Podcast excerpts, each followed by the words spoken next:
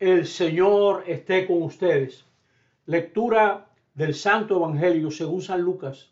En aquel tiempo Jesús cogió a Pedro, a Juan y Santiago y subió a lo alto de la montaña para orar. Y mientras oraba, el aspecto de su rostro cambió, sus vestidos brillaban de blancos.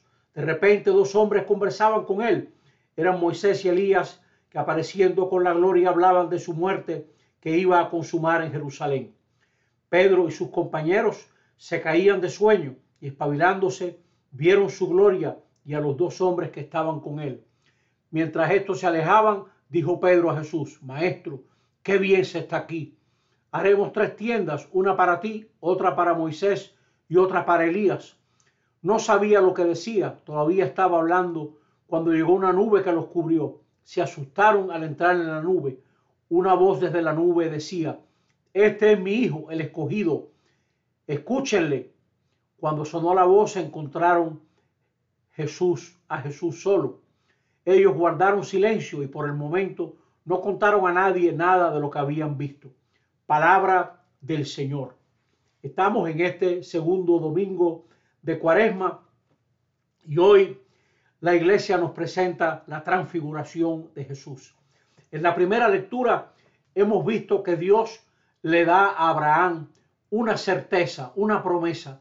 Ahora Abraham no tenía hijos, pero el Señor lo pone a mirar las estrellas y le asegura, tan numerosas como las estrellas será tu descendencia.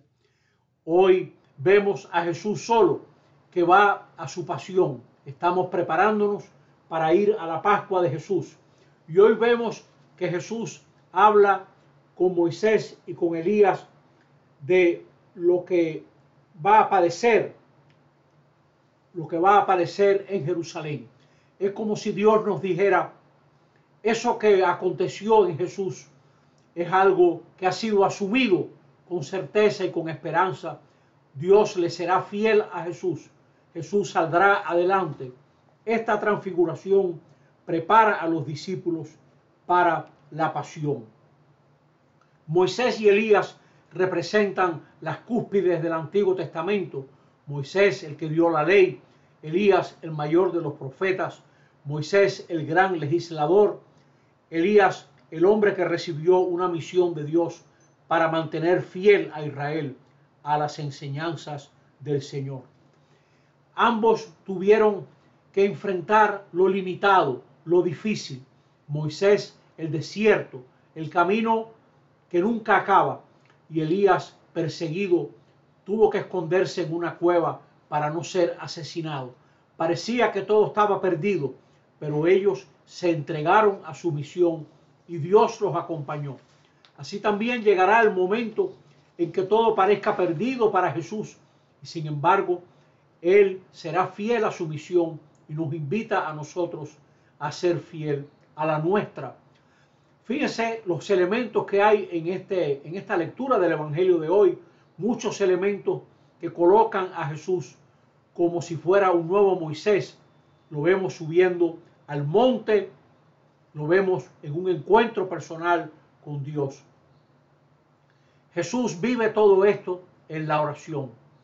El miércoles de ceniza, la iglesia nos recordaba que la manera de reavivar nuestro bautismo es orar entrar en la oración. Ahora en cuaresma sería muy bueno que cada uno de nosotros redescubra el camino de la amistad y la oración con Dios para escuchar sus caminos, para ver a qué nos está invitando. No hay que asustarse de la debilidad. Jesús queda transformado, su rostro se ilumina, sus vestiduras quedan llenas de luz. Así también nosotros. Al entrar en la oración, nuestras limitaciones se transforman y nos damos cuenta que la vida en felicidad tiene un precio a pagar. Jesús nos confirma, como Dios confirmó a Abraham enseñándole las estrellas, ahora el Padre nos confirma a nosotros enseñándonos a Jesús transfigurado. Esa transfiguración recoge los grandes momentos de la vida cristiana tarde o temprano, todos nosotros tendremos que subir penosamente la montaña de la decisión que hay que tomar. Y la tomaremos, segundo lugar, gracias al encuentro personal con Dios, a la oración, que nos permite mirar de otra manera lo difícil de la vida. Tercero, en ese encuentro aceptaremos nuestra vocación más profunda. ¿A qué nos llama el Padre?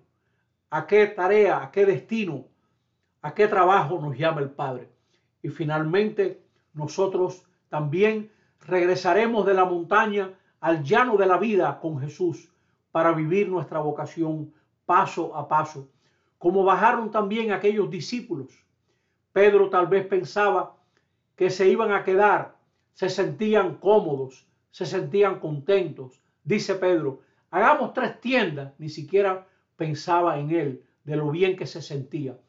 Pero con Jesús hay que bajar al llano de la vida. Tarde o temprano tenemos que enfrentar lo difícil que nos toca, el paso decisivo que tenemos que dar. Pidamos en la oración que el Padre nos fortalezca como fortaleció a Jesús. Contemplemos la gloria de Jesús.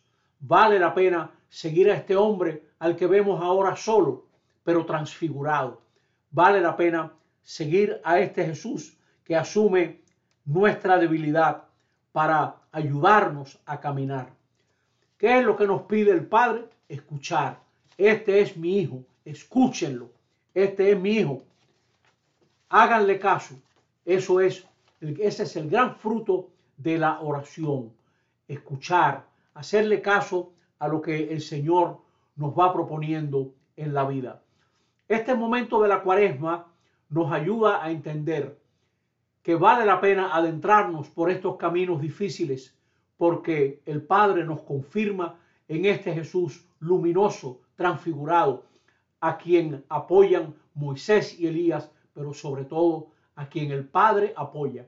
Antes veíamos la confesión de Pedro, tú eres el Mesías, y ahora vemos la confesión del Padre. Este es mi Hijo, escúchenlo.